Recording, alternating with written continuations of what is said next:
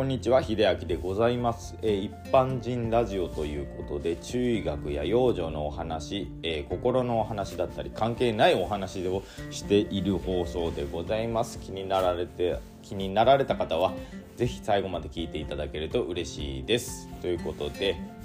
えーとね、僕あのいつも Voicy の方でね健先生というね漢方薬局を愛媛でやられている先生がいるんですけれどもその方のお話の中でちょっといいことわざがあったのと最近ちょっと自分も振り返らなきゃなっていうようなねちょっと出来事というか機会がありましたのでちょっとお話しさせていただきます。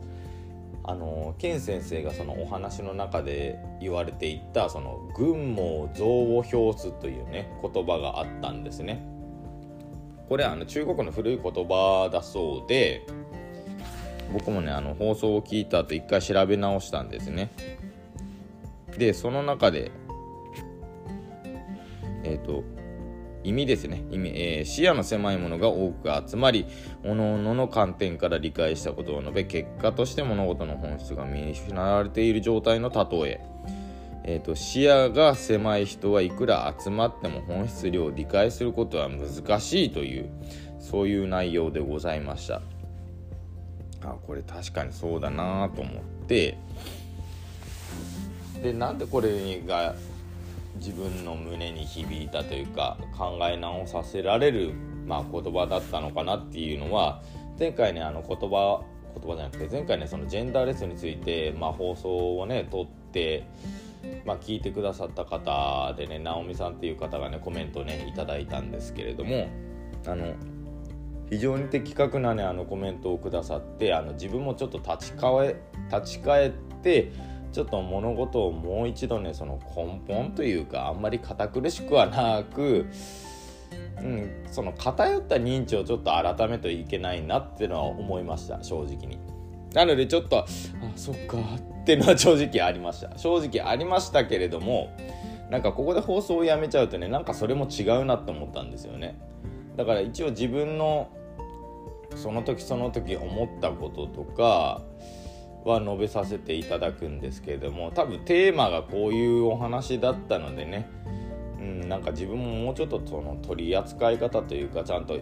自分の思ったことの述べ方考え方っていうのもちょっと改めようかなって思いましたあのコメントくださった直美さん非常にねあのなんか自分の認知についてねまた気づくことができたのでありがたいなと思っております。またコメントね是非いただけたらなと思います。でそっからですね今日は本題のお話ですよ そっから本題のお話ですまだ前座ですで今日のお話はねそんなお話からね久しぶりにあのジョハリの窓というねまあ心理系の言葉について説明させていただきたいと思います。えっ、ー、とね、だいぶ古い放送ですね、でですね、ジョハリの窓についてね、4回放送させていただいたことがあったんですね。で、このジョハリの窓って何ですかっていうのが、あの4つ。人間の心理には、ま、人間というかねそう人間心理としても4つの窓があって、まあ、自分自身も気づいていて他人も気づいているっていう部分の窓がね解放の窓でしたっけね。なんかだから隠すこともなければ周りも知っているよっていうのがこの解放の窓というものででもう一つが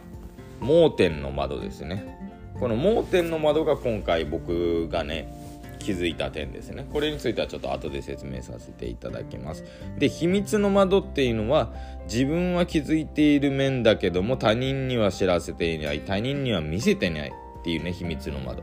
でもう一つが未知の窓。自分も他人も知らない。だから自分の中で眠っていて自分さえも気づいていないっていう道の窓。っていうのがあるんですね。で先ほどお話したこの盲点の窓についてなんですけれどもまああのちょっと考えていただけたら分かるとは思うんですけれども自分は気づいてないけど他人が気づいている面ですねそういうのが盲点の窓と言われておりますだから今回ねあのコメントをいただいた時に僕はあのこの道に窓未知の窓について気づいたのかなっていうのが一つ思ったんですね。だから自分が気づいていないちょっと偏ったもののまあ発言の仕方というかね偏った考え方っていうのがこうやってあのそのご意見くださった方によって気づいた。だからあのもう未知の窓ではないですよね。あのもう解放の窓。一つねあの何でしょう。自分の中でのその認知としてはレベルが上がったっていうことなんですね。だからあのコメントをくださって僕はねコミュニケーションとかその自己分析において一つレベルが上がったと勝手に思っております。なのでなんか経験値をいただいたっていうような感じですね。こうやってねあの意見くださる方ってねあんまり出てこないんですよね。しかもあの音声アプリだと音声アプリというかこういう音声配信ではですねやっぱり聞いてる方もあのリテラシーが高いというかなんか人から情報を得ようという方々が多くおられますのでねあのツイッターとか変なね SN ツイッターが変な SS SNS じゃないですよ。あのやっぱり何でしょう。SNS でよく見られるそのめっちゃ叩いてくるみたいな人はねよっぽどいないと思うんですね。なのでこうやって意見をくださったことはまあ自分にとって貴重な機会ですしまたなんかブラッシュアップしていきたいなと思った放送でした。ということで全く今日はね心理とかあ心理はお話だな養生については関係のないお話でしたけれどもまたねあの自分の放送今回の放送以外でもねなんか気づいた点まあこういう話し方はまあこういう考え方もあるよみたいなね意見もいただけたらなと思っております。